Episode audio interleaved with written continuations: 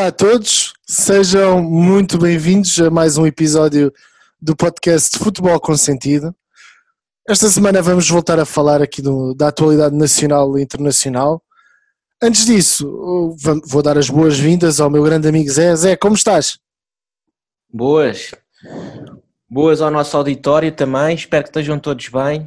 Como é que estás, João? Preparado para mais um episódio? Sem dúvida, sem dúvida. E depois do, desta vitória enorme do Porto uh, na Liga dos Campeões, o Porto apurado para os quartos de final, num jogo incrível. Uh, se calhar até podemos começar por aí, o que é que achas? É isso, se calhar começamos já aqui pela noite europeia a descascar aquilo que foi a exibição do Porto. A descascar? A descascar, a descascar. Muito bem. Então, pegando no tema do descascar, o Porto conseguiu uma, uma passagem incrível, perdeu o jogo por, por 3-2, mas, mas acabou por passar devido aos golos fora. Um jogo, um jogo que teve ali duas partes muito diferentes, não sei se concordas comigo. A primeira parte, o, o Porto fez um jogaço, dominou por completo a Juventus, uma Juventus muito pouco agressiva. Parecia que era o Porto que andava atrás da, da, do jogo e não os Juventus e, e foi, foi realmente um, uma primeira parte muito boa do Porto, que acaba por, por chegar em vantagem com, com toda a justiça.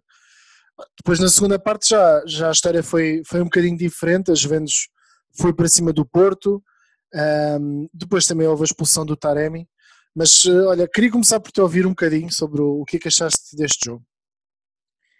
Sim, olha, eu uh se calhar começando aí pela, pela tua análise, que eu concordo, a Juventus uh, não começou da melhor forma a partida e tal como eu até acho que já tinha referido no episódio anterior, eu acho que o, que o, que o Sérgio Conceição é um treinador muito forte a preparar as suas equipas para o jogo, a preparar as, as estratégias de jogo. E acho que e acho que de facto entraram muito bem no jogo nem pareciam ser a equipa que estava em vantagem, mas aí o Sérgio Conceição, com a experiência que tem, acho que também tinha a consciência que precisava de marcar em Turim, porque segurar o 0-0 era praticamente impossível, ou era um risco tremendo, porque a Juventus tendo marcado no Dragão, bastava ter um, um golo, nem que fosse na segunda parte, e ia complicar muito a estratégia do Porto. Portanto, o Porto tem o mérito de ter entrado muito bem na partida, Agora, uh, de facto, o jogo muda completamente a partir do momento em que, em que o Taremi é expulso e a Juventus tomou conta do jogo.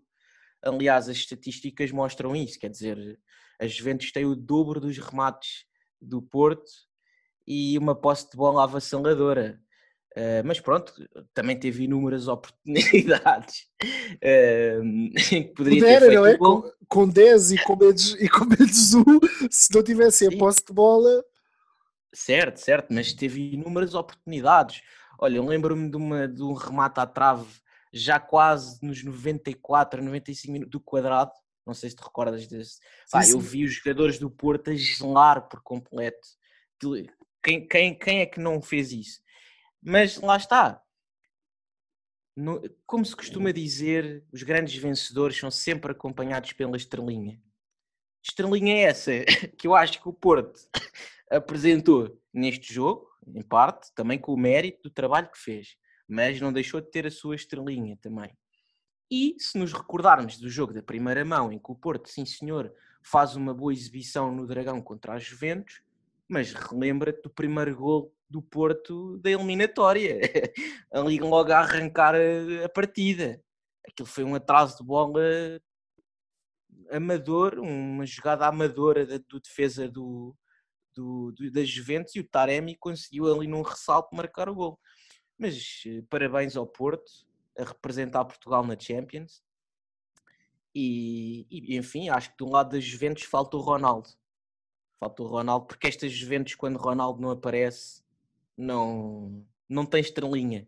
Concordo, concordo. Olha, eu, eu até no intervalo do jogo um, pensei que as coisas iam piorar para o Porto e, e, pioraram, até porque o Juventus tinha vindo de um jogo com a Lazio em que hum, na primeira parte também não jogaram nada e depois na segunda parte, ali nos primeiros minutos. Sim, não jogaram nada. não jogaram nada, não jogaram nada. E depois na segunda parte uh, pá, entraram ali com, com muita força e conseguiram realmente dar a volta ao resultado. E, e, eu achei que neste jogo se poderia passar o mesmo, até quando eles fazem o, o 2 a 1. Uh, bem, eu pensei, bem, é provável que é o cenário se venha a manifestar. Mas depois, eis que aparece o mestre da tática, Pirlo, que, by the way, não acredito que passe de, desta época. Nem sei se passa de hoje, mas pelo menos desta época não acredito. Um, e, e, o que é que acontece? O homem precisa de ir para cima do Porto, troca o Bonucci pelo Delict, portanto central por central, e tira o Ramsey e mete o McKenny. Sim, pensei, não sei se até reparaste na, na, expressão facial do Bonucci, quando viu que. Ficou incrédulo. Ficou incrédulo. Não, é que no cima o Bonucci estava a fazer um belo jogo. Eu, eu, eu, calculei depois a pensar que fosse por questão física, porque o Bonucci teve ali alguns jogos de fora. Mas de qualquer forma, que mensagem é que um treinador passa? Empata uma eliminatória e troca um central e mete um médio mais defensivo. Eu sei que o McKenny tem sido titular, até na aula, naquela espécie esquisita de 4-4-2 misturada num 3-5-2, ninguém consegue perceber como é que a Juventus joga. Um, e, e, ou melhor, até se percebe, mas pronto, ali dentro acho que os jogadores nem sabem bem o que é que anda para ali fazer. Exato. É uma equipa bem perdida, aliás, como eu disse no, no Twitter, uh, e até vou deixar já aqui a, a, nota para quem quiser nos seguir, Futebol com sentido no Twitter, onde eu, qual professor Mambo, uh, disse que o Chiesa tinha sido o melhor reforço da Juventus e, e dissemos também que uh, a Juventus parecia uma equipa muito perdida dentro de campo. E, e pareceu-me exatamente o mesmo. Não houve muito pouco Ronaldo, realmente, eh, como tu disseste. Uh, esperava-se esperava mais, uh, porque normalmente nestes momentos de Champions Ronaldo, Ronaldo resolve, mas também não podemos olhar só para isso. acho que a equipa. Há ali, há ali momentos em que a equipa tem de ser mais agressiva, acho que há ali falta de qualidade. Eu não consigo perceber como é que um jogador como o Bernardeschi consegue jogar numa equipa como a Juventus mas acima de tudo realçar o Porto, realçar a exibição, a vontade, a exibição do Pep, que a meu ver foi monstruosa. O Pep com este nível, com, com a idade que tem, uh, ainda apresentar um rendimento deste nível é, é inacreditável. E, e, normalmente nos jogos, nestes jogos grandes, ele destaca-se sempre pela segurança que dá. O Morata, coitado, nem apareceu. Cada vez que ele recebia a bola, o Pep antecipava-se. Um, e, e, realmente foi, foi brilhante. O Porto faz uma exibição muito, muito conseguida mesmo. Uh, o Sérgio Conceição, aí sim, eu acho que acaba por ter um pouco a estrelinha, porque hum, agora entrando numa perspectiva um bocadinho mais técnica, ele faz ali uma substituição que, que a meu ver não fazia sentido nenhum, que foi quando ele tirou o Otávio e mete o Malang e, e espeta-lhe ali com uma linha de 5 o que eu achei mais curioso é que, uh, em vez de estar a defender com duas linhas de quatro, em que o, o, médio esquerdo ajudava a cobrir o lateral direito, neste caso o quadrado, o, o Sérgio Conceição espeta-lhe com uma linha de 5. E se nós repararmos bem, o gol das Juventus surge num cruzamento do quadrado, que está completamente livre. A lógica do Sérgio Conceição foi, ok, monto uma linha de 5 e tenho mais gente no espaço central para caso a bola venha através dos cruzamentos, eu ter a maior probabilidade de ganhar a bola. No entanto, um, o Porto uh, passou muito mal nessa altura, tanto que ele depois até mete o Luís Dias e encosta-o à esquerda, tirando o Zaidu para voltar a formar uma, duas linhas de quatro. Certo. Foi quando ele atingiu uh, maior estabilidade. Mas, mas fora isso, o Porto merece por completo. Foi a melhor equipa nos dois jogos. Um, isto engrandece também o futebol português, numa altura em que nós estávamos um bocadinho ávidos de boas participações europeias. Mais uma vez aparece o Porto uh, aqui a dar um, um ar da sua graça. E agora nos quartos de final tudo é possível. É óbvio que há grandes tubarões e, e há equipas incríveis, mas também ninguém esperou que o Porto conseguisse eliminar a Juventus, apesar da Juventus ser, a meu ver, uma equipa uh, sei, muito longe. Aí muito não longe. concordo tanto contigo porque acho que já era um bocado expectável que poderia haver uma surpresa do Porto, tendo em conta a forma atual das Juventus esta época. Uh, sim, eu concordo. sim, não, de, não deixa de ter mérito o Porto por, por ter vencido, especialmente se atendermos ao nome da equipa. A Juventus é um histórico, é um tubarão europeu. Agora, tal e qual como estavas a dizer há pouco, basta olharmos para a equipa da Juventus e percebemos que existe ali falta muita qualidade, e é qualidade em campo e no banco. Tem um treinador que é, é autenticamente um aprendiz. Será que este eh, vai ser acusado de fraude ou não? Epá, pois não sei. Este, este se calhar é que podia ser mesmo acusado. Sim, eu acho que aqui é fraude consumada. Aqui nem sequer. Aqui eu acho que ele enganou toda a gente, porque eu tenho a certeza que os adeptos da Juventus achavam que iam ter o perfume do, do Pirlo a jogar, mas não. É, é, também eu percebo, há ali, não há ali nenhum médio que se, que se, que se compara ao Pirlo, não é? Não há ali um Pirlo. Mas, mas as, as, as a, Juventus, que era conhecida por ter uma estratégia desportiva muito boa, muito ponderada, mas sempre com grandes movimentos de mercado, quer dizer, não está muito longe disso. Muito uma longe. equipa que precisa de marcar e não tem um avançado para meter no, no, no, no jogo. E a única opção que tem é o Kulusevski, que ele muitas vezes utiliza como nos dois da frente. Um, não é? que, que, tinha, que tem Dybala lesionado, mas o Dybala também não é um avançado uh, puro e portanto não tem absolutamente ninguém. Uh, engraçado, uma equipa que teve Moiskin e que o vendeu ao desbarato, que teve, teve Mandzukic, deixou sair, deixou sair, que depois foi buscar o Higuaín porque era era aquela tara do Sarri ter o, ter o Higuaín, todas as equipas para onde ele vai, o Higuaín tem de estar. Claro, e, e também não resultou. Veio, mas não veio na forma em que tinha estado nas Juventus antes, veio na forma do Rockenbach quando voltou ao Sporting. Exatamente, exatamente, fez ali o estágio no sabor do churrasco, não é? exatamente. Ah, aqueles churrasquinhos argentinos são ótimos, mas quer dizer. Pois é, realmente é, é difícil, não é? Um planeamento destes com um treinador uh, que, não tem, que não tem experiência nenhuma, pronto, e, e que o que mostrou agora, até agora, não é? a Juventus vai a caminho de perder o, finalmente o campeonato e Exato. na Champions não passa dos oitavos. O ano passado eliminado pelo Lyon, uh, há dois anos eliminado pelo Ajax e, e, e se nós víssemos assim, então, mas a Juventus não, o, a Juventus não consegue avançar na Champions. Epá, deve ter sido. A pessoa pensa, se calhar foi eliminado por grandes equipas, é? com todo o respeito. Agora olhamos Lyon, Ajax e Porto. Claro uma equipa que quer ganhar a Champions, algo de não, muito e, errado se passa ali. E há pouco estávamos a falar em off, e, e, não deixa de ser curioso porque o futebol é o momento. Ainda há pouco me estavas a recordar que a Juventus tinha ganho no, no, no Camp Nou, há uns meses atrás, 4-0, não foi? Eu não tenho a certeza se foi 4-0, se foi 3-1, mas, mas foi por aí, foi por aí. Mas, mas foi um resultado expressivo. Uh, e é verdade, o futebol é o momento. Naquela altura, o Barcelona a atravessar uma fase terrível, muito conturbada ainda com o anterior presidente, eh, uma grande revolução interna ali a acontecer.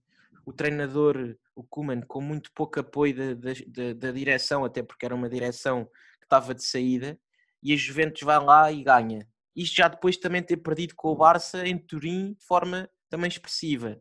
Quer dizer, Agora temos uma, um Barcelona que está na luta pela La Liga novamente, que está a recuperar, em que se começa a ter ali um sinal de esperança pela juventude que tem no plantel e começam os adeptos a, a começar a acreditar que vão conseguir manter o Messi agora com o novo presidente.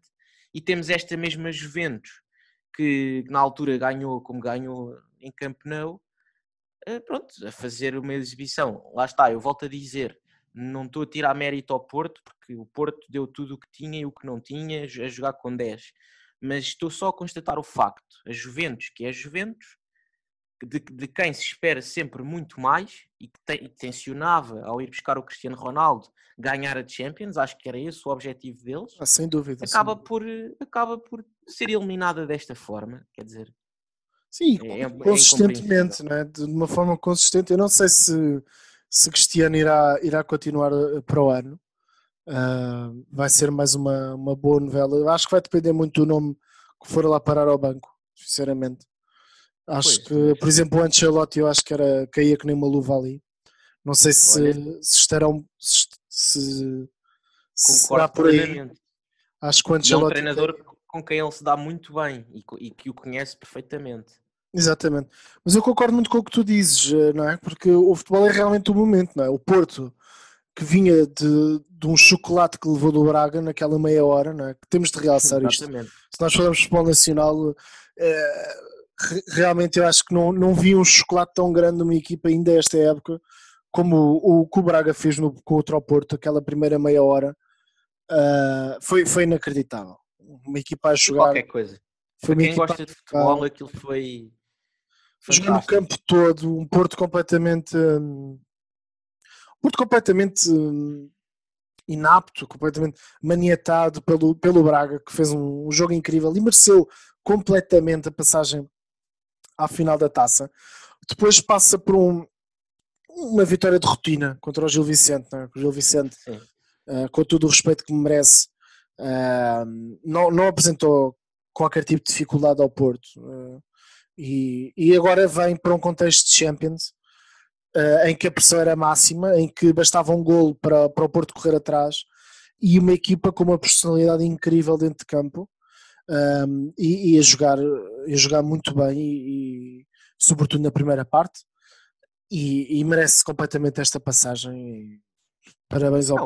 O, fator, o fator psicológico nestas equipas de alto rendimento é, é, qualquer coisa de fantástico, porque o próprio Sérgio Conceição, antes do, na conferência de imprensa, realçou a diferença de orçamentos entre as equipas, que é óbvia, não é? Mas também fez questão de dizer que isso não ia ser um impedimento para dividir a eliminatória com os Juventus. E até achei engraçado, porque realçou a passagem de há dois ou três anos atrás contra a Roma, em que ele disse que terminou o jogo com o Hernani, o André Pereira e o Adriano Lopes. Com o Adriano e, e, o, Ad, e o André Pereira, e que não, não foi por isso que deixou de passar a eliminatória. Exatamente. Como quem diz, que interessa aqui vai ser a mentalidade com que a minha equipa vai entrar em campo e vai entrar para dar tudo. E portanto foi isso que se viu. O Porto deu tudo o que tinha e o que não tinha. Sim, Já foi... agora, como falámos há pouco do, do Braga, do Braga, do Sporting eh, Braga contra o Porto para a taça, e já que eu também já elogiei o Sérgio Conceição, deixa-me só também fazer uma pequena provocação. É que ele, quando disse ao Carvalhal que 11 contra 11 levava 5 ou 6, se calhar nunca imaginou que isso também se refletiria se o Braga jogasse com menos um. Exato. Foi de facto. Não, o Carvalhal, o Braga está tá em altas. Carvalhal é um mestre, mestre de tática. Eu, sem dúvida, eu acho que realmente tem de se dar aqui mérito ao Carvalhal, porque um, uh, pronto, o homem tem... sabe fazer pastéis de nata, pá. O homem. E podia bater periscos dá... e, e, leva para a Inglaterra e tudo, maravilha. E dá chocolates e tudo, é pá, isto é. É um treinador revigorante até nas conferências de imprensa e eu convido toda a gente uh, que possa assistir a, a vídeos do, do, Carvalhal, ele deu algumas entrevistas há, há pouco tempo e, e realmente são um bocadinho aulas de, sobre futebol. Uh, fa e fala com, com à vontade, com, com uma genuinidade que, eu, que já é, é, muito difícil de, de ver. É. Agora, o Porto, vamos realmente, estes contextos mudam muito. Vamos ver eh, se vão pagar a fatura agora em termos físicos, né? foram 120 minutos uh, e, muitos, e muitos minutos a jogar com 10. Penso que volta de, sei lá, 70 minutos, 60 minutos a jogar com 10. Vamos ver se como é que isso se traduz também para o, para o campeonato. Agora, realmente Agora realçar... complicadíssimo. Sim, exatamente. Claro, uh... mas o caso hoje em dia não é determinante, vai ser contra o Passos. Sim, o Passos de Ferreira. Um Passos Ferreira que contra os grandes uh, dá sempre uma, uma, ótima réplica, não é? E é uma equipa que quer jogar no campo todo. Pode, o que até pode ajudar o Porto, em certa Sim. medida. Uh, o Porto tem sempre mais dificuldade em jogar com equipas que se fecham mais lá atrás. Uh, na primeira volta, por acaso, acho que foi dos jogos, dos jogos mais difíceis que o Porto teve. Sim, sim, sim. Na sim. Mata Real. Sim, sim, sem dúvida. E, e, acaba por ser. O Porto tem mais dificuldade em jogar em ataque continuado. Uh, no entanto, como é muito agressivo, pressiona muito e, e, e, tem, e tem alguma facilidade em ganhar as segundas bolas, é um estilo de jogo para as equipas pequenas, com os dois avançados muito denunciados. É um estilo de jogo até um bocadinho arcaico, é? uhum. faz lembrar um bocado, um bocado aquele futebol inglês Uh, kick and rush. Um bocadinho mais antigo. Não é bem, sim, não é bem o kick and não rush. É, não é, não é. Não é bem o kick and rush. Da, É um bocadinho melhor. Eles vão para aí dizer que o, que o Porto é, é o Burnley é o Stoke, anos pá. 90, o Stoke City. Cuidado com o Stoke City, não é? Que aquilo era batatada que nunca mais acabava. Mas o, o Porto realmente tem, tem um estilo de jogo assim mais arcaico, mas que é eficaz. E, e por exemplo, eu até pensei que o, que o Sérgio fosse colocar eh, ou três centrais, ou então que puxasse um terceiro médio, o Gruites, para jogar eh, com o Sérgio e com o Uribe. Mas não, manteve os dois avançados, porque sabia, o Sérgio sabia perfeitamente que em transição podia matar as Juventus. Porque as Juventus é muito, é muito débil. É uma equipa que joga lento. Os jogadores eh, em transição, a recuperação demora imenso tempo. Houve momentos em que via o Porto a ganhar um zero e a Juventus não pressionava. E mais, os jogadores quando perdiam a bola não recuperavam. Eu vi momentos em que o Cristiano vinha buscar a bola. Ah, porque provavelmente até está naquela fase em que já quase nem confia nos colegas para construir jogo. Vinha buscar a bola quase ao meio campo, não é? Pois. E o que depois mudou na segunda parte, ele começou a jogar mais dentro da área. E verdade seja dito, o desequilíbrio no primeiro golo é, é uma desmarcação dele, é? que Uhum. depois faz, acaba de fazer uma assistência para o Chiesa, que fez um jogaço. E, e pronto, e realmente o Porto, eh, ao manter os dois avançados, eh, sabia perfeitamente. O Sérgio foi para cima das Juventus, não ficou à espera. E, e curioso que quando mete eh, três defesas, também já estava com, com menos um, é quando tem mais dificuldades, porque o Porto automaticamente começou a descer as linhas e teve ali momentos em que a Juventus podia ter feito mais do que, mais do que, do que três golos, não é? Portanto, podia ter, podia ter ali passado para a frente eliminatória e depois as coisas poderiam ser mais complicadas. Hum, é óbvio que há aqui uma estrelinha, não é? Para mim, o, o Chesney é mal batido no, no livro do, do Sérgio Oliveira, ah, mas faz parte. É assim, ah, realmente é, é uma passagem incrível. Faz parte do futebol. Exatamente. E a estrelinha não cai do céu, a estrelinha é trabalhada. Portanto, Claro que sim. Claro que sim. portanto Eu acho, acho que. que que houve, mas faz parte e, e não tira mérito às equipas. Sem dúvida, sem dúvida. Eu acho que o Porto teve tem muito mérito e, e vão daqui os parabéns e, e oxalá possam continuar ah, aqui nesta Champions, dependente, claro, do, do adversário que lhes calhar. Ahm, ah, por exemplo, olhando para os resultados de hoje, se calhar, apesar do, do Haaland, o Dortmund poderia ser uma- um adversário um bocadinho mais acessível, apesar das equipas portuguesas se darem sempre muito mal com o futebol alemão. Mas é olhando aqui para, para, este, hum, para este leque de, de adversários, imagino Mas que eventualmente. já não há equipas fáceis, não é? Exatamente, hum, imagino talvez um Real Madrid, daquilo que eu tenho visto, pudesse ser um. um ah, mas é uma equipa que tem muita tarimba de Champions e vamos ver mesmo se eles passam a Atalanta, não é? Portanto, que não é dado adquirido. A É Atalanta é, eu um duro, é um osso bem duro de roer, mas, mas, mas imaginando que calhando. E o Liverpool também, agora estou-me a lembrar do Liverpool, não é? Que é uma equipa que na Liga Inglesa não dá uma para a caixa, mas por exemplo no contexto da Champions foi, foi ganhar 2-0 ao Leipzig, é? Vamos ver como é que corre agora a, a segunda parte da, da eliminatória. Mas, mas, mas, fazendo aqui um possível exercício de adversários que pudessem ser mais acessíveis, mas nesta fase já é muito complicado. Evitar o Manchester City e o Bayern Munique eu acho que já seria uma sorte, não é? Tendo, tendo Por em acaso eu acho que que vão passar. ou um naturalmente. Atlético Madrid, uma dessas equipas que saísse dessa eliminatória, acho que não seria mal, mal eh, não seria um mau adversário para o Porto. Sim, o Chelsea, o Chelsea tem estado de uma forma incrível. Sim, é verdade, é verdade. Mas não sei, acaba por ser uma equipa que, sendo também uma equipa muito forte ofensivamente, eu vejo ali também muita permeabilidade defensiva. Ou melhor, acho que o Tuchel ainda não trabalhou a equipa, ainda não está no ponto a equipa defensivamente. Poderia ser por aí um, um adversário que pudesse eh, ser explorado pelo Porto, mas lá está, não há equipas fáceis agora. Sim, agora nesta fase, e nesta fase agora já é, é, é- é uma incógnita, não é? Ah, mas o Porto pode claramente sonhar em continuar nesta, nesta Champions. Eu, eu acredito que sim, com a solidez que esta equipa demonstra ahm, e, e acredito também tendo no, no campeonato está numa, numa luta ali pelo, pelo segundo lugar, não é? uh, e vamos ver como é, que, como é que isso também, de que forma é que esta passagem também pode influenciar.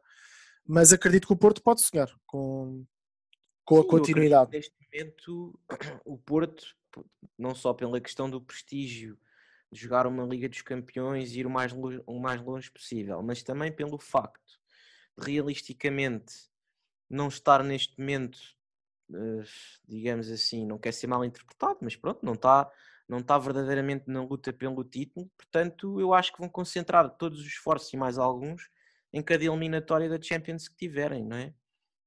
Sim. Uh, mas pronto. Sim, uh, vamos, vamos ver, vamos ver como é que isto vai correr. Um... Queres comentar já o jogo do Porto contra o Gil Vicente? Sim, é, é, um jogo, é um jogo com, com pouca história, a meu ver. Não é? O Gil Vicente está uh, tá com, tá com dificuldades, tem tido uma série de maus resultados. Eu, eu estranhei um pouco a estratégia do Gil Vicente, uh, porque eu acho que uma equipa. Eu, eu sei que, que as equipas pequenas normalmente se fecham muito contra os grandes, mas a primeira parte, sobretudo do Gil Vicente, foi paupérrima. E, e daquilo que eu tenho visto contra, do, desta equipa do Gil Vicente, uh, os dois jogadores que desequilibravam mais ficaram os dois no banco, a meu ver. O Samuel Lino e o, e o Fujimoto. E, e depois da segunda parte, até no final, o Porto ah, naturalmente também baixou as linhas, mas mesmo assim conseguiu uh, conseguiu uh, criar um bocadinho mais de perigo do que aquilo que tinha vindo a criar. Mas, a meu ver, é, é um jogo com pouca história. Uma vitória muito rotineira do Porto, com, com o jogo habitual que, que, que os caracteriza no, no campeonato português. Um, não sei se o que é que tens a dizer sobre este jogo. Sim, olha, eu concordo. Acho que realmente o Gil Vicente surpreendeu-me pela forma como entrou na partida, até por uma questão de estamos a chegar àquela fase do campeonato em que começam a faltar jogos para as equipas que lutam pela manutenção e cada ponto ganho é cada vez mais precioso. E portanto, eu não vi de facto nem um Gil Vicente que tivesse uma estratégia defensiva uh, eficaz, nem um Gil Vicente que procurasse jogar o jogo pelo jogo. Quer dizer, nem percebi sequer qual é que foi a estratégia do, do treinador para o jogo. Acho que foi o Ricardo Soares como tu disseste bem, deixou dois dos melhores jogadores no banco. Um, na segunda parte, o Gil Vicente lá começou a tentar dar um bocado do ar da sua graça, também já estava a perder, não é? Porque o Porto estava a ganhar desde os 7 minutos, o que também condicionou muito uh, a partida. Mas, mas no Porto, pá, olha, eu gostava de salientar um jogador, não só pelo gol que marcou, mas também pela. Acho que é um jogador daquele tipo de jogadores invisíveis, que é o Uribe, e que faz, é um jogador que faz toda a diferença nesta equipa, que é fundamental nos equilíbrios da equipa. E pronto, e teve a felicidade de marcar e, e aparecer nas estatísticas, mas, mas fez um belo jogo. E, e, sim, acho que foi uma vitória fácil, bem conseguida para o Porto e, e a luta continua porque neste momento as quatro equipas da frente parece que estão todas numa boa forma, mas agora particularmente em relação ao Porto, uh, acho que sim, acho que foi uma vitória, uma boa vitória. Eu concordo. Um, isto vai ser uma reta final de campeonato muito, muito interessante. Não sei se queres agora falar um bocadinho daquilo que se passou da, em relação aos outros, aos outros jogos. Um, queres falar do Benfica agora? Muito bem. O Benfica que, que teve um, um, bom resultado, é um Benfica que tem vindo a, a recuperar, não é? Uh, mais uma vez vamos falar do argumento de que agora já não há Covid, mas eu acho que é, é muito redutor vermos só por aí. Eu acho que um, o Benfica faz uma péssima primeira parte, um jogo que custou a ver, e não só pela qualidade do relevado. O, uma equipa muito lenta, com muita dificuldade em, em desmontar o, o, o Belenenses SAD e, e depois tem uma segunda parte em que a história é completamente diferente.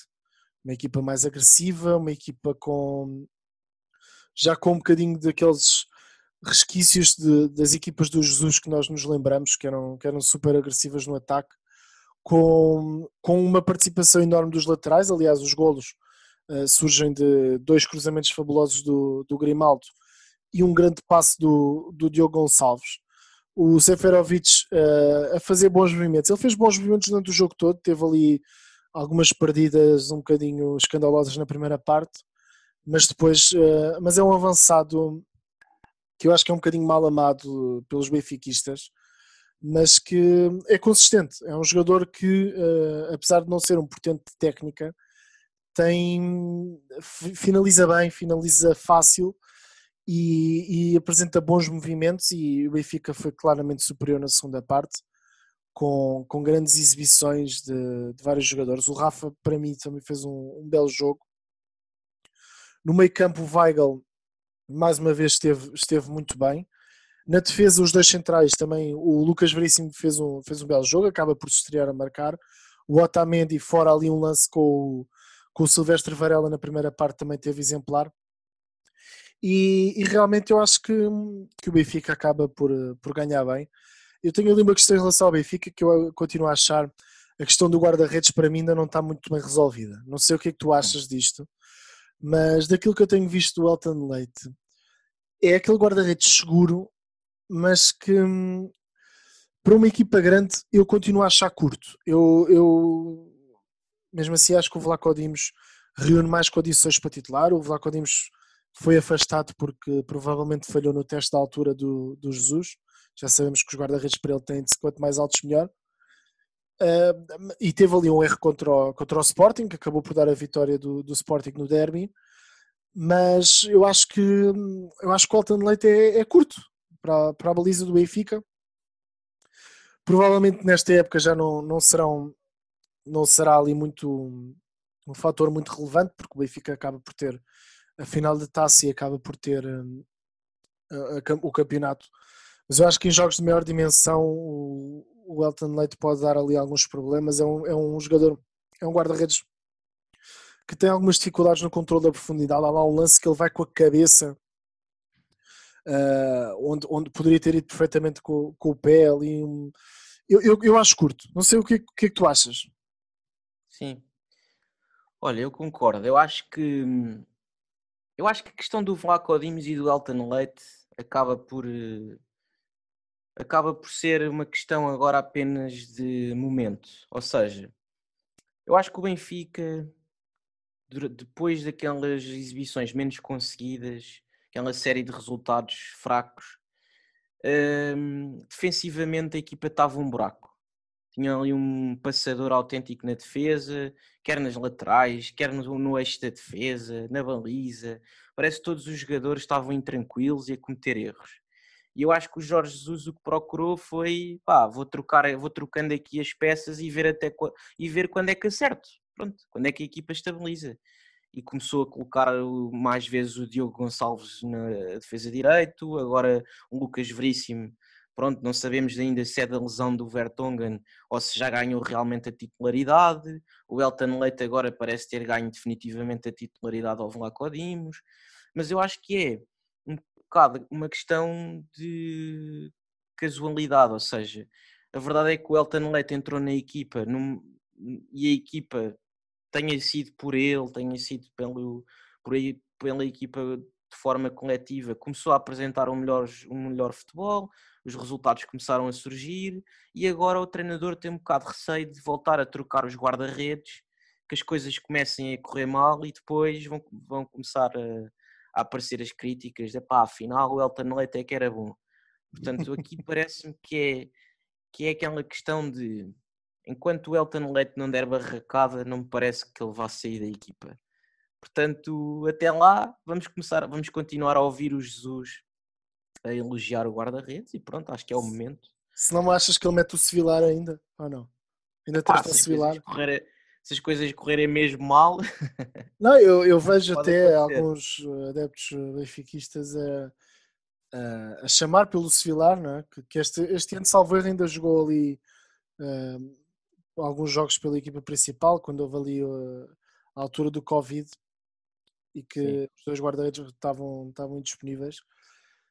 E eu concordo contigo, acho que pronto, é esta gestão uh, do Vlaco Dimos uh, faz um bocado de confusão porque acho que é um guarda-redes que tem, que tem potencial e que é um, é um guarda-redes de seleção grega que tem, que tem muita qualidade e, e acaba por ser muito desvalorizado é? no meio deste, um, desta Sim, troca. ou seja, E não acredito que o Alton Leite seja um guarda-redes que, que vá valorizar muito. sim, o, Eh, o acho que é um guarda-redes não parece ser um guarda-redes de equipa grande. Também é um guarda-redes que me parece ter algumas deficiências, principalmente a sair da baliza. Hum, não parece, pronto, o Benfica tem um historial de grandes guarda-redes nos últimos anos e acho que qualquer um destes deixa um bocado a desejar, não é? Se formos comparar. Sim, tu lembras-te que o Benfica, por Concordo. exemplo, queria contratar aquele guarda-redes italiano, depois acabou por não vir. O Perin, Sim, da Juventus, não é? exa- que, Sim. que agora está no Génova, Eu mas que era, que era das Juventus. Portanto, já desde o tempo do Bruno Lage que, que se A sente ali não tem um dono, não é? Sim, Sim, o próprio Sevillar é assim, eu não quero estar a ser injusto porque o, o é muito novo e os guarda-redes atingem a maturidade numa fase mais adiantada da carreira. Mas a verdade é que, e, e talvez a culpa tenha sido a gestão desportiva que o Benfica teve com ele, quando ele foi contratado, inclusivamente foi numa altura em que se falava que o, que o José Mourinho também o queria, acho que o José Mourinho na altura estava no United, Sim, e sim. elogiou imenso o, o Sevillar.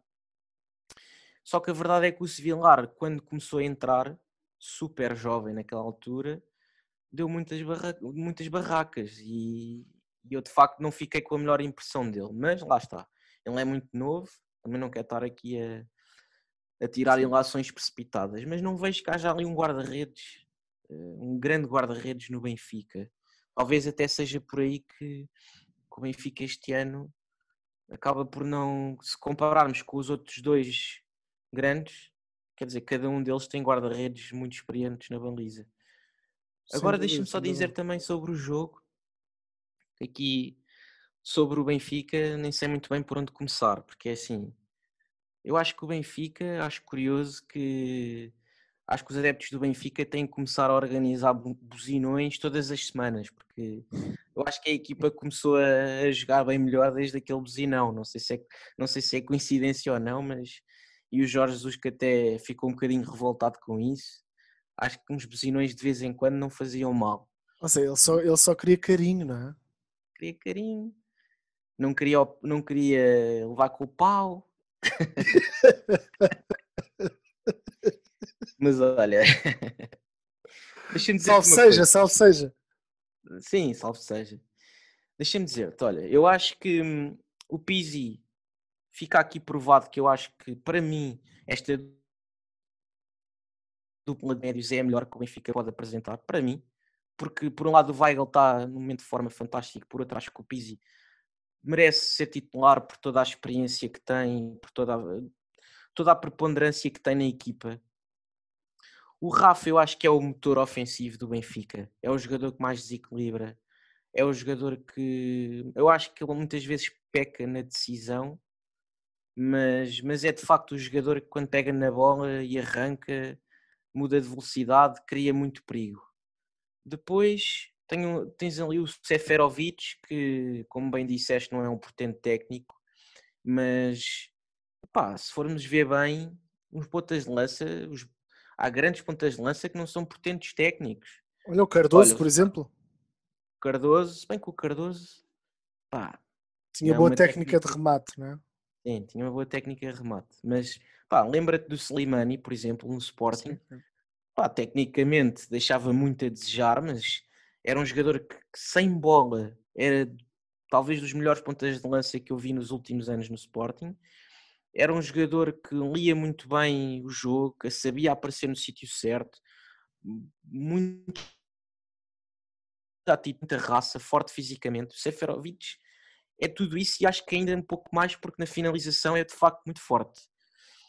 Depois tens ali um Waldschmidt, pá, que pá, eu acho que é um grande jogador, mas, mas gostava, eu gostava de assistir a uns treinos do Benfica, porque o treinador diz que não consegue falar com o Waldschmidt, pá, que o gajo não percebe nada. Não há tradutores de, de alemão para português. Não, não há, pá, o gajo te- tem que lhe arranjar o Google Translator nos treinos, pá, porque o puto não percebe nada, pá.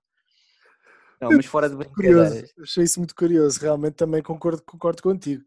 Uh, ele dizer que não consegue passar a mensagem, que ele não percebe nada do que ele diz. Uh, pronto, e o Weigl já percebe. O, sei lá, o Vertonghen, como é que ele fala com o Vertonghen? Exatamente. Uh, como é que fala com, com o Tarapt? Né? Pois, mas, mas isso ele até deve saber falar, marroquino.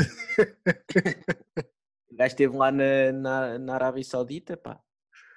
Pronto, não, não, sei se, não sei se queremos entrar por aí. Estou a brincar, pá.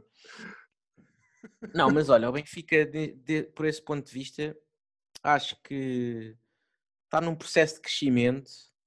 Uh, está num processo de crescimento e, e, portanto, agora que só tem o campeonato, prevejo que, que continue a melhorar as suas exibições.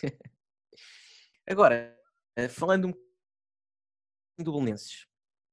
Pá, o Belenenses, eu sinceramente gostei muito da primeira parte do Belenenses, ou seja, eu acho que o Benfica, Belenenses não, pá, isto também é o hábito, Bessade, Exatamente. Desculpem os nossos ouvintes do Belenenses porque é o Bessado. Mas acho que agora já podes dizer Belenenses Chade. Acho que agora já, é? já não tem problema. Ok, pronto. Mas não quero ferir suscetibilidades, mas pronto. O, o Bessade, acho que fez uma boa primeira parte, na minha opinião. O Benfica, sim, não teve muito bem, mas eu relembro e, e dá gosto ver eh, jogadores como o Varela, que apesar de, pronto, da idade que tem, nota-se a qualidade, a qualidade que tem intrínseca. Um jogador, praticamente, há poucos, né, nestas equipas pequenas, há poucos da qualidade dele. E, portanto, enquanto ele está bem fisicamente durante o jogo, é capaz de desequilibrar. E eu acho que isso aconteceu por diversas vezes. Uh, o Miguel Cardoso também é um jogador que acho muito interessante. Gosto muito do Miguel que, Cardoso enfim, acho que para o nível do Bessade, sem qualquer tipo de desprimor, mas acho que é um jogador que também provavelmente poderá dar um salto. Não digo para uma equipa grande, mas acho que talvez até para o estrangeiro, para uma equipa, para uma, equipa, para uma boa equipa de um campeonato periférico. Sim, ele já esteve, ele já esteve no Deportivo, no Dinamo Moscovo também. Sim, exatamente e fiquei surpreendido porque por, por, pelo Afonso Taira não ser titular, porque é um jogador que por acaso eu tenho gostado imenso de acompanhar este ano, que finalmente tenho visto com uma verdadeira oportunidade aqui na nossa primeira liga e tenho, tenho verdadeiramente, verdadeiramente gostado de o ver no meio campo do Bessado. Neste jogo realmente não, não jogou, não sei se foi, acredito que tenha sido por estratégia do, do Petit, que é um, um treinador que nestes jogos gosta mais de ser conservador e procurar transições rápidas e, e o Afonso Taira nesse aspecto não se encaixa tanto. É um jogador que é muito forte tecnicamente, gosta de tratar a bola com pantufas e portanto, mas pronto, acho que é um jogador que para mim deveria ser sempre titular neste Bessado porque acho que tem muita qualidade e, e acho que apesar de tudo hum, fica a primeira parte do, do Bessade, porque de facto na segunda o Benfica teve muito melhor. Sim, acho que sim. O, a estratégia do, do Bessade eh, normalmente contra, contra os grandes é sempre muito parecida. É, colocou ali o, o, Miguel Cardoso, desta vez até jogou com a Sierra, mas sim. normalmente tem ali o Miguel Cardoso sempre a explorar bem a profundidade. Contra o Sporting, até curiosamente tinha jogado o Miguel Cardoso no meio e, uhum. e, criou imensas dificuldades à defesa do Sporting. Desta vez ele, o Petit optou por um, por um avançado mais fixo e, e eu acho que a estratégia não resultou tão bem como contra o Sporting e contra o Porto. Um, acabou por também haver mérito depois do, do Benfica, porque a linha defensiva do Benfica teve sempre bem durante o jogo todo. Uh, normalmente teve sempre bem organizada. Agora, há ali alguns. O, o Bessado realmente tem ali jogadores interessantes. Há um jogador que eu, que eu gostava de realçar, que é o Afonso Souza, que, que veio do Porto, uh, formado no Porto, que é um jogador tecnicamente bastante evoluído. Uh, também gosto muito, gosto muito de ver jogar, também não foi titular, mas que, que acho que num outro tipo de contexto pode ser um jogador interessante de seguir. Um, no, no contexto do Bessado já não acredito tanto uh, porque tem algumas dificuldades. É uma equipa que não tem muitas vezes a bola e é mais difícil para este tipo de jogadores evidenciarem-se quando, quando jogam numa equipa que passa metade do, do tempo uh, atrás da linha da bola, não é? E, e por isso acho que Exato. acho que é um, é um jogador. O Belenenses, eu gosto muito também do Tomás Ribeiro, do Central, que tem ali um, um erro no, ontem no jogo, mas tem um, é um central canhoto, distribui muito bem a bola, uh, tem muita qualidade, defensivamente também é forte e até teve para ir para o Guimarães, salvo erro agora no, no mercado de inverno. Mas é um jogador que eu acho que tem que acho que é muito interessante. Depois o Tiago Gai também é um jogador muito interessante, uh, com uma rotatividade incrível. Ele ontem até jogou no, no trio de centrais, normalmente joga à direita. E... Ele faz lembrar muito o irmão. Uns Sim. furos abaixo, mas um estilo muito parecido. Sim, o estilo de jogo é muito parecido e ali a consistência também parece que é que é muito que é muito parecida. Depois também gostei do, do, do ala direito do Diogo Kalila, que é um jogador ainda jovem, tem 22 anos e acho que, que é um jogador interessante. Cruza bem, uh, é, não é um jogador, ainda a meu ver, preparado para um contexto de, de três grandes, mas acho que pode ser um jogador interessante de seguir a sua carreira no contexto do, do futebol português. Um, pronto, e, e, são estas as minhas notas em relação a este jogo. Sim. Acho que não referimos o melhor jogador do Bessado, pá. O Citol. o Citol. Bem, o Citol e o Cafu Fete, Pete, aquilo é uma dupla de meio campo que, que é muito difícil de, de transpor. Hein? Atenção, eles correm muito e ocupam muito, muito espaço. Foi, o Benfica teve ali algumas dificuldades. Uh, mas o Citol, uh, sim, acho que acho que sim, acho que o Bessado tem uma equipa engraçada. Exato. acho que eles têm uma equipa muito engraçada. Acho que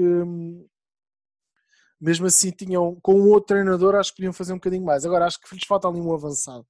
Porque a Sierra não tem não tem ainda. É um jogador de fogás de ter ali, não, acho que para a primeira liga é, é, curto. E acho que com a qualidade que eles têm ali nas alas, mesmo ali com alguns jogadores que eles têm atrás do, para jogar atrás do ponta de lança, acho que com outro avançado uh, a coisa podia ser diferente. Olha, deixa-me dizer-te uma coisa. Não sei se já tinhas terminado os teus tópicos. Já, já, já, segue. segue. Pá, queria só chamar aqui a atenção. Malta, nós não vamos ter capacidade para analisar o, o, o derby do Minho com, muita, com muito detalhe, porque, como devem calcular, começámos a gravar uh, à hora do jogo. No entanto, acabou há pouco, ficou 3-0 para o Braga e sabes quem é que marcou o último gol do Braga, João? Espera, é para, eu, é para eu adivinhar? É para tu adivinhares. Então espera. Quem é que tu ah, achas que marcou o último gol? Do... a tua apreciação sobre este jogador em particular, eu diria que foi o Abel Ruiz. Não, não. não também foi? marcou, também marcou o segundo gol. O Sporar. O grande Sporar, o grande Sporar marcou. O Sporar. Estrear-se a marcar o jogador fetiche do, do Frederico Varandas, pá. Incrível, incrível. É pá, o, o Sporar é um, a gente já falou sobre, já falámos muito em off sobre o Sporar, não é? Sobre aquilo que ele acrescentava. Eu acho que o, a coisa para o Braga até resultou muito bem, não é? Agora já passamos para o Braga, mas acho que até foi uma transição simples, acho que ninguém deu por isso. E o, o, Abel Ruiz, uh, que, que, deu cabo do Porto no jogo da Taça de Portugal, autenticamente. Ah, um jogador saço beneficiou imenso a saída do Paulinho para o, para o Sporting. E é um jogador que a atacar a profundidade é fortíssimo, finaliza muito bem, tem uma qualidade técnica acima da média e, e é um jogador de, com o crivo de, da Lamazia, não é? da, da Academia do Barça. Portanto, é um jogador Achas que prometia imenso. Sporting no jogador que foi buscar? É assim, agora, agora, eh, agora, agora é fácil falar, não é? tendo em conta que está no estaleiro e o outro está tá a jogar desta forma. Ou até te coloco outra questão. Achas que se enganou o Barcelona ao fazer o negócio do Trincão pelo Abel Ruiz? Ah, eu acho que não. Um eu, eu, eu, sou fã do Trincão e, e acho que o Abel Ruiz uh, no, no Barça era difícil, uh, tendo em conta a forma como o Barça. Não há Soares. No, na altura, mas na altura ainda havia, porque o Abel Ruiz não veio, não veio este ano, foi o Belo Ruiz, salvo erro, vem em janeiro do ano passado. passado. Exatamente. E nessa altura ainda havia Soares. e havia lá uh, o, Brat, o Bright White, né, que ainda agora marcou agora contra na, na taça, o gol que deu a passagem ao Barcelona. O que eu acho é que o Abel Ruiz não tinha ali um contexto muito favorável, porque o Barça começou este ano a apostar nos jovens. Se me perguntas se o Abel Ruiz este ano poderia ter tido uma oportunidade, podia, como muitos jovens que estão a aparecer no Barça. Mas eu acho que, que fez bem.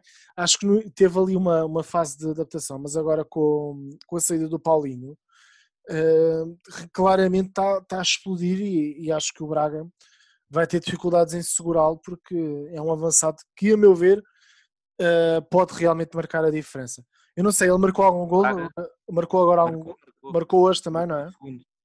Exatamente. Ele está farto de marcar nos últimos jogos. Portanto, como o Lucas Piazon, por exemplo.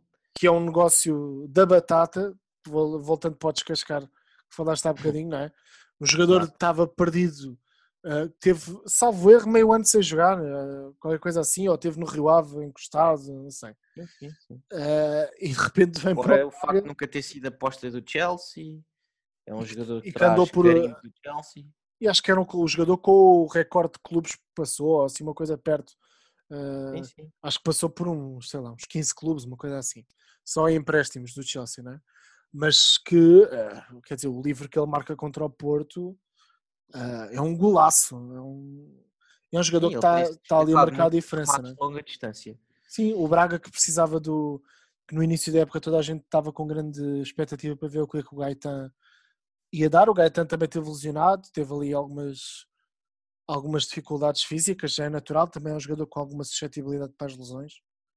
Mas uh, o Braga neste momento parece claramente ser uma equipa muito sólida e, e a meu ver uh, vai ser a principal ameaça um, ao título do Sporting, fora a comissão de instrutores da Liga, será o Braga uh, a principal ameaça contra o, e a meu ver o principal candidato ao segundo lugar, mas acho que vai ser ali tac a tac e vai, vamos ter uma reta de campeon, final de campeonato muito engraçada e, e que vai e que, e que vai vamos ainda olha, comentar aqui coisas muito boas. Mas olha, olhando aqui para eu acho que ainda não tinha dito, mas o jogo ficou 3-0 para o Braga. Uh, o Braga marcou em várias fases do jogo, portanto, logo aos 5 minutos pelo Piazon, depois aos 40 pelo Abel Ruiz e já no fim do jogo pelo Sporar.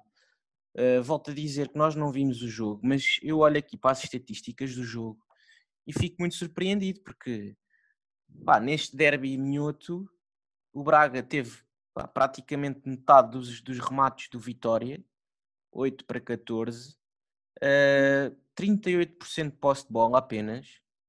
Agora, isto também vale o é? que vale. Vale o que vale. Não sei se a posse de bola do Vitória foi no seu meio campo ou não. Depois tenho que ver o jogo. Mas, mas pá, parece-me ter sido um belo jogo. 345 passos do Braga, 534 do Vitória. Portanto, um Vitória com muita bola. Pois, 84% é de precisão do passe. Pá, deve ter sido um jogo muito interessante, mas é curioso ver que o Braga, que até costuma ser uma equipa com muita bola e com muita, muito dominador nos jogos, neste que acaba por ter aparentemente tido menos domínio, ganhou por um 3-0, não é? Um resultado muito expressivo. Sim, é um, é um resultado bastante expressivo e que, que segura ali muito no, no segundo lugar um, e, e continua ali na perseguição ao Sporting. O Sporting que teve ali uma vitória com, com estrelinha, com coração, com atitude, uma vitória em que não sei se tinhas mais alguma coisa a dizer em relação ao, ao jogo do Braga, também como não o vimos, como tu disseste muito bem, é mais difícil para nós agora estar a, a metermos, a, a molhar-nos muito dentro do jogo do Braga, uh, porque claramente não vimos, mas realmente é uma nota muito interessante essa que tu, que tu referiste aí. Mas voltando ao Sporting, o, o Sporting que uh, jogou 5 minutos e deu para ganhar o jogo. Basicamente, esta é a minha análise, porque o jogo foi, foi muito fraco, uh, ali até aos 85 minutos. O Santa Clara fez um belo jogo, a meu ver. Eu queria destacar aqui um jogador que até no nosso Twitter foi destacado esta semana, que é o Morita, que encheu as medidas. A forma como ele, é o patrão do meio campo do Santa Clara. Ele, ele gera os tempos de jogo, sabe quando é que tem de acelerar, sabe segura muito bem a bola. Mesmo em termos defensivos, no posicionamento, está sempre muito bem para a segunda bola quando, quando o adversário lança a bola longa. Eu ficava muito surpreendido se o Morita passasse do, desta época. Uh, mas o Santa Clara tem tido uh, um departamento de scouting e também com o, seu, o trabalho do diretor desportivo, uh, que, que, esta semana até deu uma entrevista em que, que falou de, do processo de recrutamento.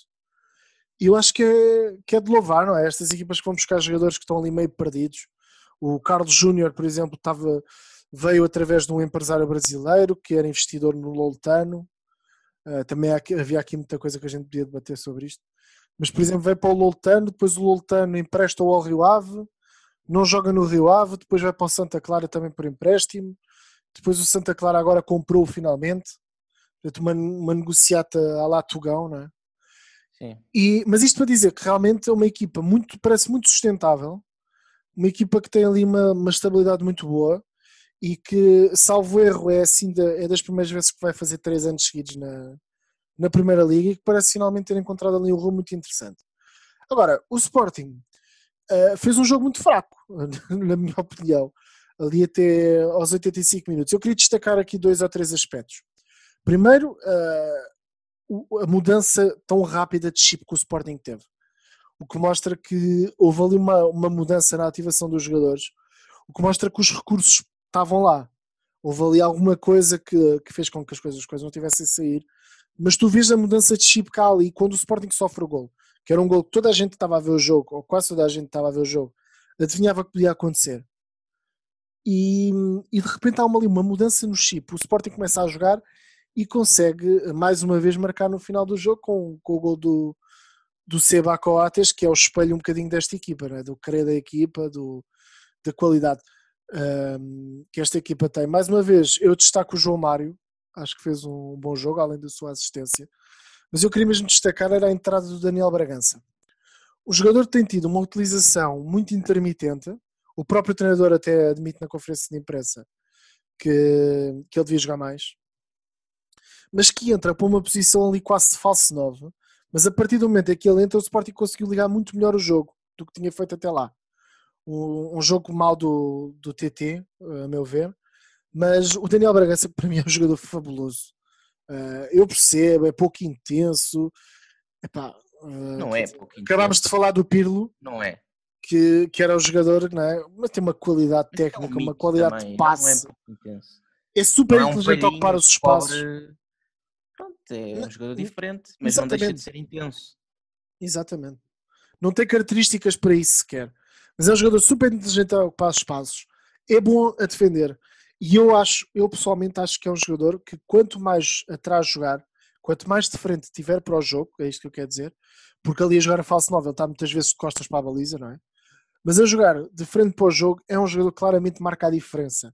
Eu lembro-me do jogo com o Gil Vicente, lembro-me mesmo da meia final da Taça Liga contra o Porto.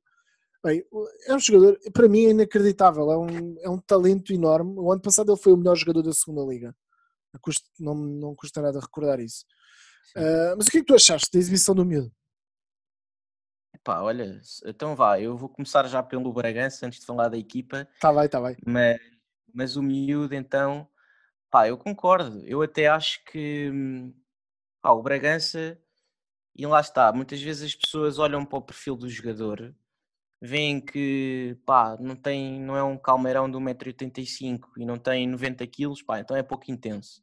Ah, não, se nós olharmos para esses jogos que referiste em que ele entrou, por exemplo, foram jogos em que o Sporting precisava de ter bola e, ele até se destacou bastante no, no, plano defensivo. Por exemplo, no jogo contra o Porto, na taça da Liga, acho que ele, quando entrou, conseguiu recuperar várias bolas a meio campo que se calhar outros médios não conseguiriam. Portanto, aí a falta de intensidade cai por terra. E às vezes a, a intensidade por si só não é nada, porque uh, há jogadores que correm imenso o jogo todo e não sabem para onde é que estão a correr. Eu acho Exatamente. que o, o Bragança, acima de tudo, é muito inteligente. Ou seja, ele sabe as suas limitações físicas, mas é muito inteligente a ocupar os espaços. Sem dúvida. E até digo mais, vou saltar um bocado à frente da minha análise, mas vou dizer que eu acho que o Rubén Amorim tem que começar a apostar mais vezes no, no, no Bragança. Eu acho que os jogos que faltam vão ser extremamente difíceis porque lá está, este sistema do Ruben Amorim de processos muito simples, de processos fáceis, eh, é um bom sistema de jogo para uma equipa assimilar rapidamente, mas também é um bom sistema de jogo para o adversário desmontar rapidamente. Não é por acaso que o Sérgio Conceição, que até não se costuma aventurar muito em previsões, na altura disse, muito francamente, eu, eu acho que é fácil desmontar este Sporting. Lá está, isso não quer dizer que o Sporting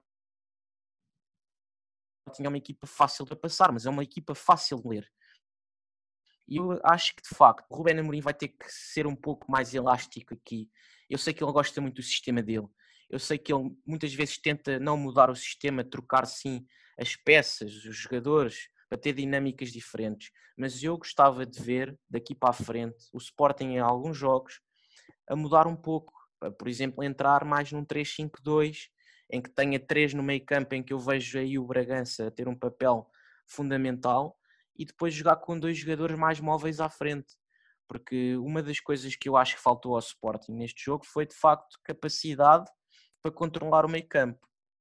Ou seja, para mim, sem dúvida nenhuma, eu acho que foi o jogo menos conseguido do Sporting esta época. Concordo. Eu acho que a equipa, por vários fatores, pareceu até em certos momentos algo apática. Em parte pode ser explicado, se calhar, pela ansiedade de o, campeonato estar-se a aproximar do fim e aquela ansiedade, às vezes, quando toma conta da equipa, muitas vezes provoca mesmo isto. Talvez uma maior apatia, Uh, e portanto isso reflete-se imenso. E depois o Santa Clara, do outro lado, uh, como este, percebendo muito bem a estratégia do, do Rubén Amorim, pá, tentou pressionar alto, tentou condicionar muito a saída de bola do Sporting, e eu acho que aí muito mérito para o Santa Clara. Agora, em todo o caso, uh, epá, eu acho que também é preciso.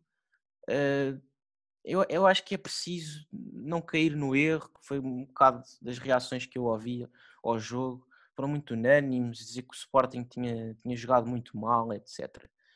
Pá, apesar de tudo, o Sporting eu acho que dominou o jogo. Uh, se quisermos olhar, teve muito mais posse de bola que o Santa Clara, uh, teve mais remates enquadrados com a baliza. O próprio gol do Santa Clara surgiu, foi talvez uma das duas oportunidades que teve para marcar, ou a única flagrante que teve. Portanto, o empate não deixaria de cair do céu também.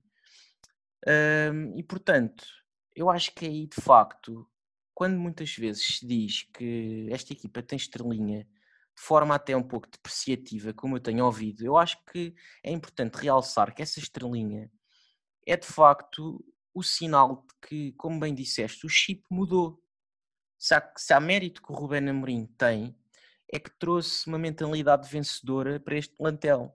Sejam miúdos de 18 anos ou sejam jogadores já feitos que podíamos achar que vinham para aqui acabar a carreira. Ou jogadores falhados na La Liga como o Fedal, que não é falhados, mas pronto, também não eram craque lá. Portanto, podíamos pensar, opá, vem passear aqui para Portugal, mas não vem. Eu acho que o Ruben Amorim conseguiu incutir isto. E aquela mudança de chip a forma como a equipa se alterou deu uma volta de 180 graus, desde o momento em que sofre o gol aos 85. Pá, e são poucas as equipas, a meu ver, que sofrendo aos 85, que é um balde de água fria, pá, conseguiriam ter esta, esta capacidade anímica para ir para cima do adversário. O Sporting, a partir daí, abafou o Gil Vicente. O Ruben, ah, finalmente também acho que mexeu na equipa nessa altura. É aí talvez é uma das críticas que eu, que eu lhe faça. Eu acho que não percebo o porquê da pouca utilização do, do Jovane. É um jogador claramente que, que ele coloca sempre em campo nas fases de desespero.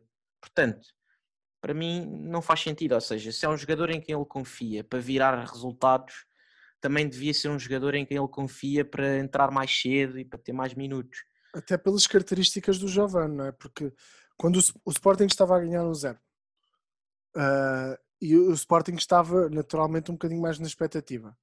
Ter um Jovane uh, para explorar o, o, espaço, não é? porque o Santa Clara estava mais para cima, ou estava a tentar dividir mais o jogo. Um, ter um jovem para explorar o espaço por trás das costas do, do, da defensiva do Santa Clara e ter um jovem para, para sair em velocidade em transição, acho que seria, seria muito útil para o, para o Sporting. Eu, eu concordo em absoluto contigo, concordo em absoluto.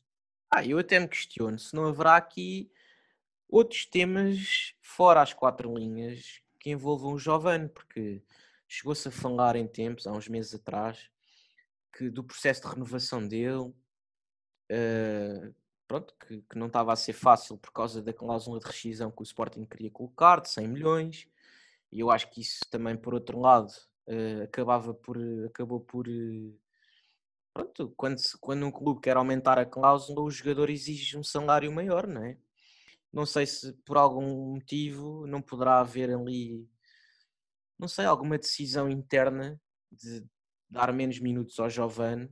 Eu relembro também a reação, a explosão emocional que ele teve no, no, na meia final da Taça da Liga, em que é o herói do jogo e acaba a chorar quando marca o segundo golo. Sim. Porque eu, eu sinto que há ali, passa-se ali qualquer coisa. Sinto que o Rubén Amorim gosta dele. Acho que quando o Rubén Amorim não gosta, ele afasta o jogador. Isso já aconteceu com, com diversos jogadores. Sim, com o Plata, agora recentemente também. Plata, exatamente. Portanto, aqui parece-me pode haver uh, outra, outro tipo de decisão interna pá, que faça com que ele não tenha mais minutos. Tenho pena, se for esse o caso.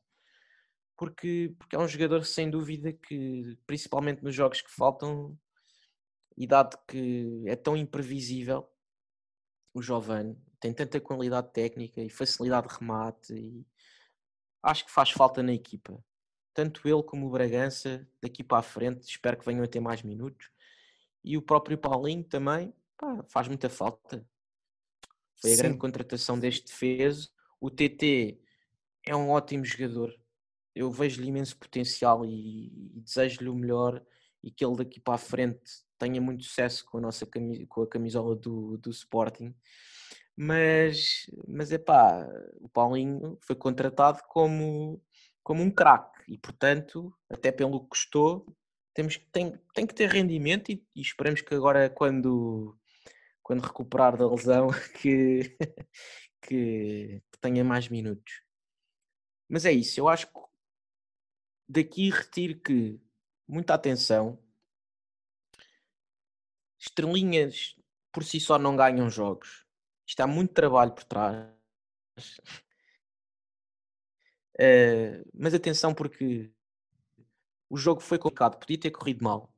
Um, e em certa medida acho que o Rubén Amorim tem que pensar em estratégias alternativas também para não ser, não ser presa fácil. Tem que arranjar uh, tem que arranjar sistemas alternativos, tem que mudar mais determinados jogadores, porque eu acho que os treinadores adversários começam a, perceber muito como é, como é que esta equipa do Sporting constrói.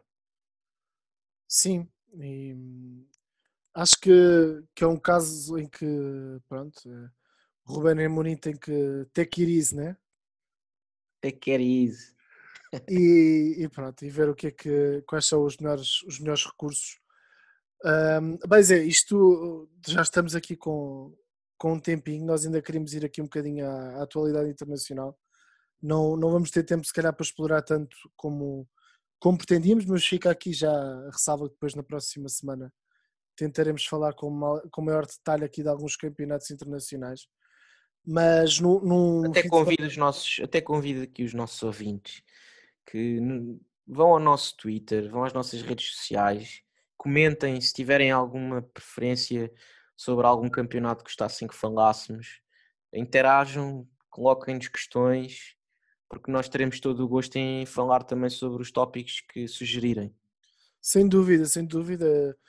Se há coisa que nós gostamos é de, é de uma boa conversa sobre bola e, e era uma forma muito, muito interessante. Portanto, pesquisarem no Twitter Futebol com Sentido. Um, penso pá, que... Sugiram o que quiserem, pá. Liga Bielorrussa, é o que vocês quiserem. Exatamente, exatamente. O, por exemplo, esta semana com o Bate Borisov contra o Torpedo Minsk. Uh... Foi um jogo fantástico, de certeza. Aquele... Um jogo fantástico com o neto do Alexander Leb a marcar um gol. Não, Epá. não, mas eu acho que sim, acho que hum, era muito, era muito engraçado que conseguimos criar aqui uma interação com, com vocês e podemos, podemos falar aqui todos abertamente sobre, sobre o futebol de forma, de forma apaixonada, de uma forma construtiva também. E, e portanto convidamos, junto-me aqui ao Zé, convidar-vos a, a juntarem-se a nós no, no Twitter. De, to, de, qualquer forma, aqui falar um bocadinho do, da atualidade internacional, se calhar ainda íamos pescar ali um bocadinho do derby de Madrid. Uhum. Um, um derby em que o Atlético uh, faz, faz uma boa primeira parte, o, o Soares faz um gol fantástico, com uma troca de apoios, uma trivela, Ih, ainda ainda está ainda está ainda está muito dentro do prazo. E, e, em Barcelona se calhar choram por ele agora é para mim ainda um dos melhores avançados a, a, explorar a profundidade. Faz claramente, neste momento, em termos de impacto, uh, talvez top 5 ainda de avançados no mundo, porque um, tem, feito, tem feito uma boa época, joga com um entusiasmo incrível, vê-se que ele está contente com a mudança, uh, uhum. respira um bocadinho um novo ar, digamos assim. E, e depois o, o Real Madrid. Uh, com a sua, com a sua estaleca, com a experiência dos seus jogadores, sem jogar muito, né?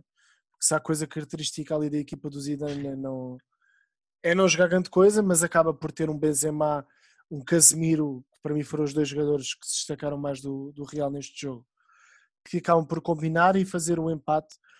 Uh, mas eu queria lançar aqui a discussão contigo, não sei o que é que queres dizer sobre este jogo, mas sobre o mistério João Félix. Né? O João Félix que é, é suplente neste jogo, entra uh, na segunda parte, é encostado na ala, uh, um jogador que parece ali meio desmotivado, meio fora, fora daquilo que, que são os níveis habituais uh, para ele. Depois daquele gol que ele marcou no Vila Real, não é? que houve aquela polémica. E, e por isso é que eu te queria perguntar até o que é que tu achas desta história toda do Félix? Olha, eu acho que o Félix acaba por ser vítima da.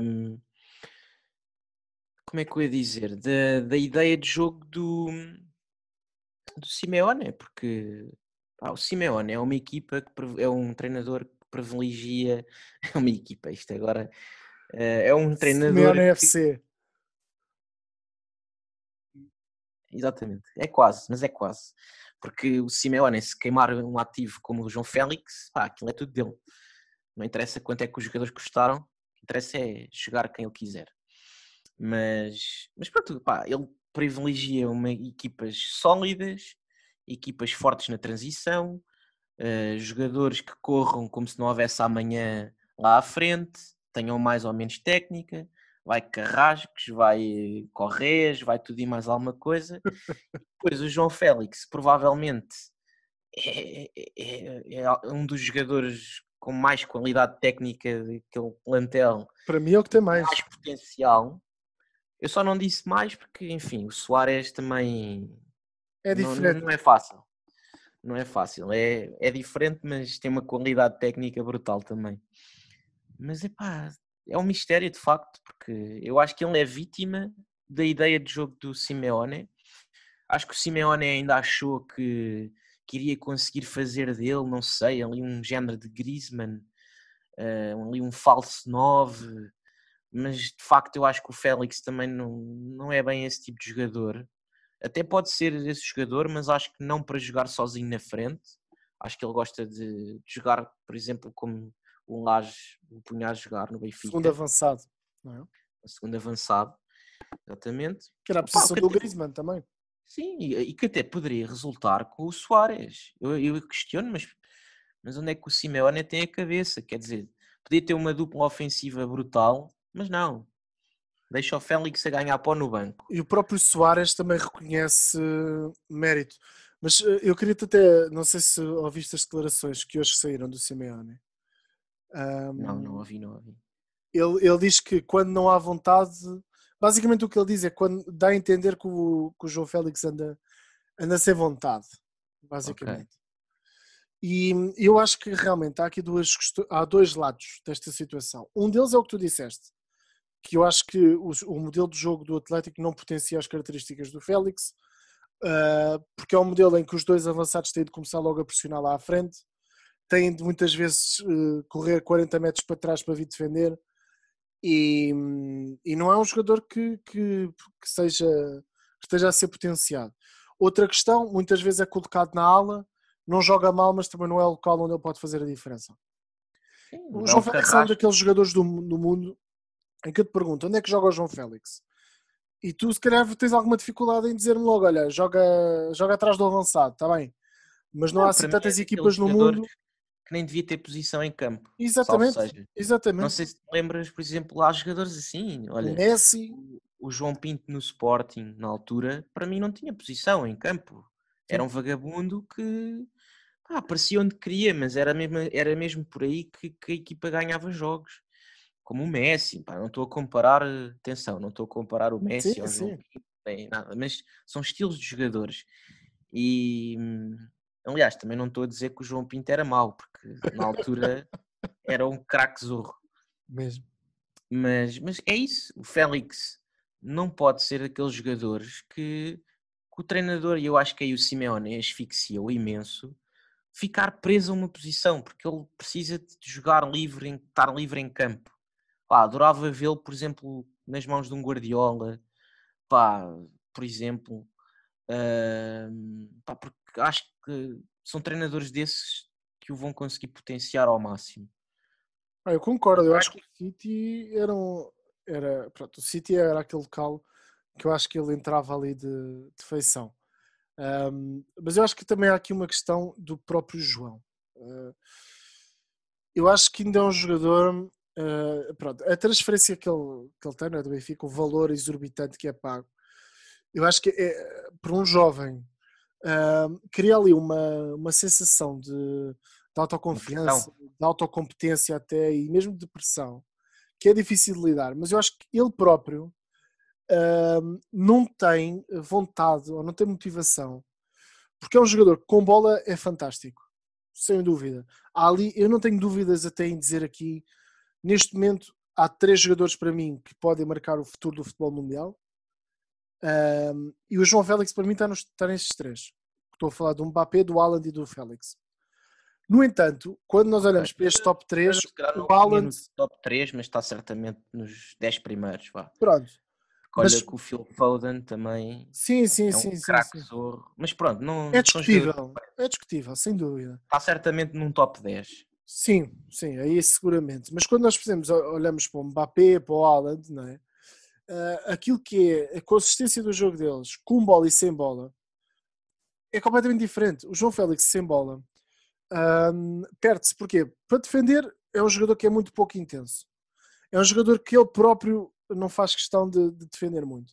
E depois há uma questão que é aqui muito importante, que é os treinadores, há jogadores nestas equipas em que propositadamente os treinadores muitas vezes não lhes dão tarefas defensivas para eles poderem potenciá-los na fase do ataque. Como por exemplo o Ronaldo, que é um jogador que o Cristiano Ronaldo não, nunca defendeu muito, o Messi também não. Só que está aqui um problema, é que para além do Simeone não uh, com o Simeone toda a gente defende, mas é que o Félix não justifica no ataque não é? no processo ofensivo, uh, ter essa prioridade de não ter que defender. Porque se fosse um jogador que marcasse claramente a diferença no ataque, Sim. eu acho que o Simeone até dizia: Ó oh, Félix, pronto, os outros 10 vão trabalhar por ti, mas tu, quando a redondinha vem para ti, já sabes o que é que tens a fazer. Agora, é um jogador que, mesmo assim, tem tido, tem, salvo erro, 30 jogos esta época pelo, pelo Atlético e uma média de minutos bastante bastante significativa. Sim. Uh, é um jogador que tem, salvo erro, 10 golos na época, uh, o que não é extraordinário. Tem 7 na La Liga, penso eu. Um, e é um jogador. É um jogador que tem de evoluir, sobretudo no capítulo mental. É o que eu acho. Sim. Uh, é um jogador que tem de, de, criar ali uma motivação. Eu sei que os, os jogadores hoje em dia, hoje em dia os jogadores têm ali criam, criam super estrelas muito facilmente, há ali muitas distrações. Uh, não é? Nós não víamos um Cristiano Ronaldo há uns anos atrás a fazer um streaming né? Claro, jogar FIFA ou jogar eh, Fortnite ou o que é que fosse. Sim, sim, e, sim. e, todo este mundo tecnológico também, pronto. O hoje problema antigamente também... era as noitadas, não é? Exatamente. Hoje em dia o problema dos jovens craques é os, os jogos online, não é? Sim, e também porque a pandemia não permite que se, que se saia à noite, mas, mas pronto, eu acho que realmente uh, o, o, o, João tem de pensar um bocadinho naquilo que é a sua. Eu vou trazer aqui um termo um bocadinho da psicologia do desporto, que, que é a sua identidade atlética, ou seja, a importância que ele dá ao seu papel de atleta. Uh, e, e, quanto mais ele desenvolver esta capacidade e perceber realmente que tem de, de dar mais importância ao seu papel, é óbvio que ele poderá, poderá ir para outro lugar, uh, poderá ir para, um, para, uma equipa que potencie melhor o seu modelo de jogo, mas eu acho que ele ainda pode ser feliz no Atlético. Acho que ele próprio, como jogador, iria crescer imenso se se disponibilizasse mais para a questão até defensiva da equipa, porque assim, tecnicamente, é um jogador que não tem. não há questão, a meu Sim, ver. sem dúvida. Pá. Até porque eu não, não acredito de todo, e eu acho que ele tem que se mentalizar disso. Eu não sei se ele procura com isto provavelmente uma transferência, se não é.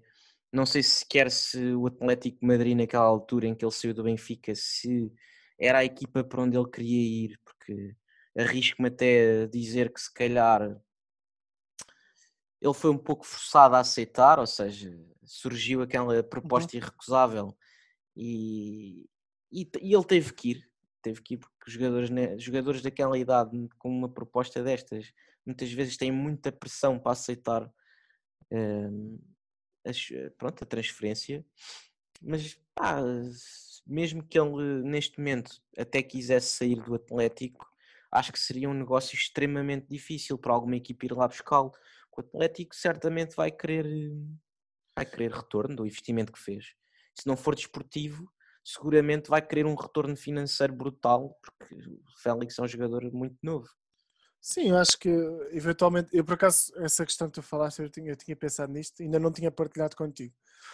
Uh, mas eu acho que, por exemplo, tendo em conta a forma como o, o Griezmann se tem saído do Barcelona, uh, a, a questão de sobre o, se o Messi continua ou não.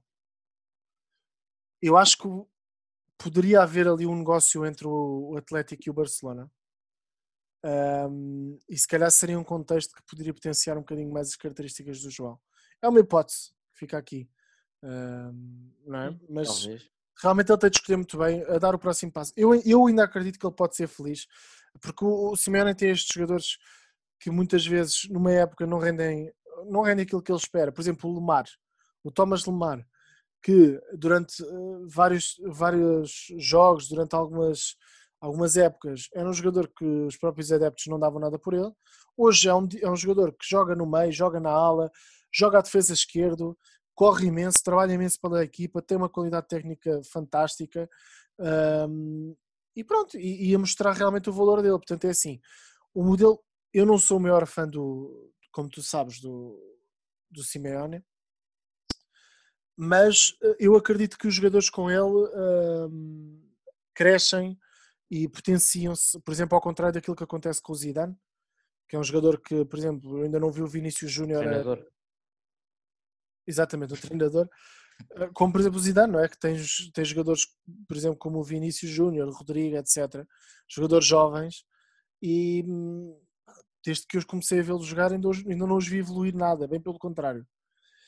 E, mas com o Simeone eu acho que ainda há potencial. Agora, esta questão mental acho que é, que é aqui muito importante. Sim, isto é sempre uma faca de dois gumes, porque é assim, lá está, às vezes há jogadores que pelo seu, pelo seu perfil o Simeone consegue retirar mais deles e outros menos.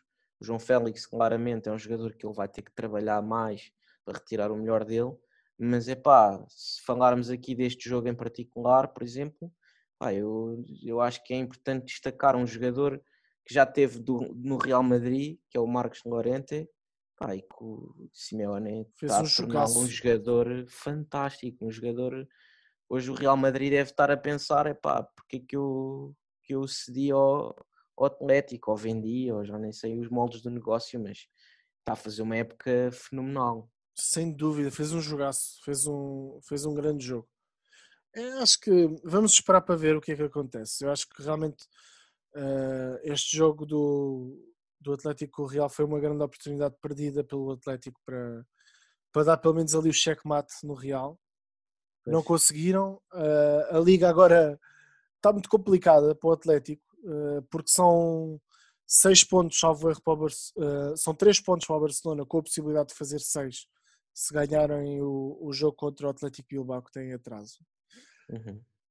Mas a coisa está complicada, não sei. Eu acho que o Barcelona ainda terá aqui uma oportunidade para uma palavra a dizer aqui nesta liga. Vamos ver. Uh, não acredito. A brincar, que... a brincar, na época mais conturbada dos últimos anos, ainda podem ser campeões. Sim, e, vão, e muito possivelmente vão ficar sem Champions, não, é? não, não acredito minimamente que deem a volta ao jogo, à eliminatória com o Paris Saint-Germain. E uh, tendo já a final da taça do Rei assegurada, é só concentrar no campeonato. E, e agora parece estar ali, surgiu uma nova alma no Barcelona, mesmo com o novo presidente, e, e vai ser. Eh, Mas mesmo o Real, atenção, porque é como disseste há pouco, é uma equipa com muita tarimba. Sim, um pedigree. Nas épocas decisivas, nas, nos momentos decisivos da época, têm sempre os jogadores a sobressair, portanto vamos ver. O, o Real parece há uma coisa no Real que a mim me irrita particularmente, que é a sua aversão aos jogadores talentosos. tu olhas para o 11 do Real Madrid, tens uma equipa super consistente, tens um meio campo que já joga de olhos fechados e que domina o meio campo, o Casemiro, o Kroos, o Modric, etc. Uh, ah, tens uma defesa estabilizada, mas depois tu olhas e tens o Lucas Vasquez, jogou lateral direito. Para mim, é um jogador que não tem nível de Real Madrid. O Asensio, que é, que é ali a a perversão do Zidane, que é um jogador que claramente tem qualidade, mas também acho que não tem a consistência necessária para, para um jogador do Real Madrid. Sim. Depois tem dois miúdos, tem um, tem um Vinícius Júnior, que quando entra, podem dizer, ele perde muita bola, ele é muito inconsistente, não sei o quê. Sim, senhor. Mas é um jogador que quando entra faz a diferença porque vai para cima dos adversários. Ele, ele neste jogo tem uma assistência fantástica para o Benzema, que depois o Oblak faz uma grande defesa. Uh, o Rodrigo eu acho que é um jogador que ainda está ali à procura do espaço. Mas, por exemplo, que jeito não teriam dado? O Odegaard, o Ceballos, o, próprio, o Marcos Llorente, uh, sei lá, e um conjunto de jogadores, o Rames Rodrigues, o Gareth o Bale, o Hakimi. Bem, há ali uma aversão ao talento. Uh, porque assim, eles não desenvolvem. O Zidane não é um treinador que desenvolve propriamente os jovens jogadores. Né? Porque joga com a mesma equipa desde que foi para lá. Joga Sim.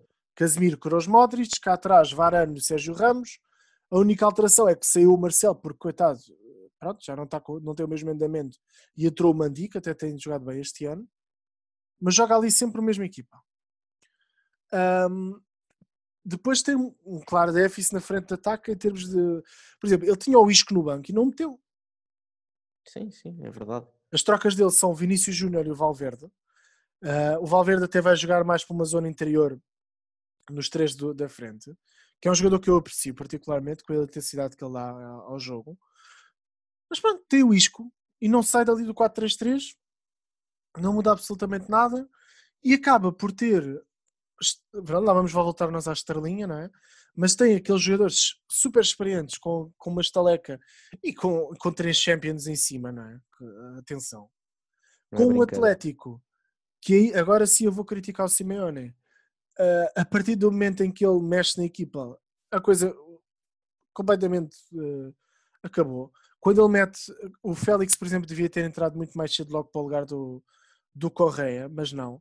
Começa a descer as linhas, começa a meter com Dogbiá, começa uh, no fundo a tirar toda, tudo aquilo que tinha levado a que a equipa conseguisse fazer frente ao Real baixa as linhas e pronto, e toma lá disto e não conseguem, mais uma vez não conseguem uh, ganhar ao Real Madrid. Pois. É aquela mala pata que eles têm com, com o Real Madrid. É Sim. o pedigree do Real Madrid. É, é assim. Bem, isto já está aqui a, a ficar longuinho, não é? Isto, nós entusiasmamos e a coisa avança. Podíamos continuar, mas Exatamente. Acho para... vamos deixar para outro episódio porque realmente a conversa já vai longa. A conversa já vai longa. Uh, esperamos que tenham gostado. Mais uma vez, reforçar aqui uh, o, uh, poderem um, estar connosco no Twitter, no Twitter do Futebol com Sentido. Um, penso que o link será twitter.com/barra sentido futebol. Penso que é, será este o, o, uhum. link, mas também colocaremos depois na descrição do, do podcast. E, e, mais uma vez, mais, uma, mais uma, um episódio muito bem passado, Zé. Uh, desejar é uma boa semana para todos e desejar-te e mandar-te um grande abraço a ti. Uma boa semana, um grande abraço, João. Um abraço para todos. Então pronto, até para a semana. Até tchau, para a tchau. semana. Grande abraço.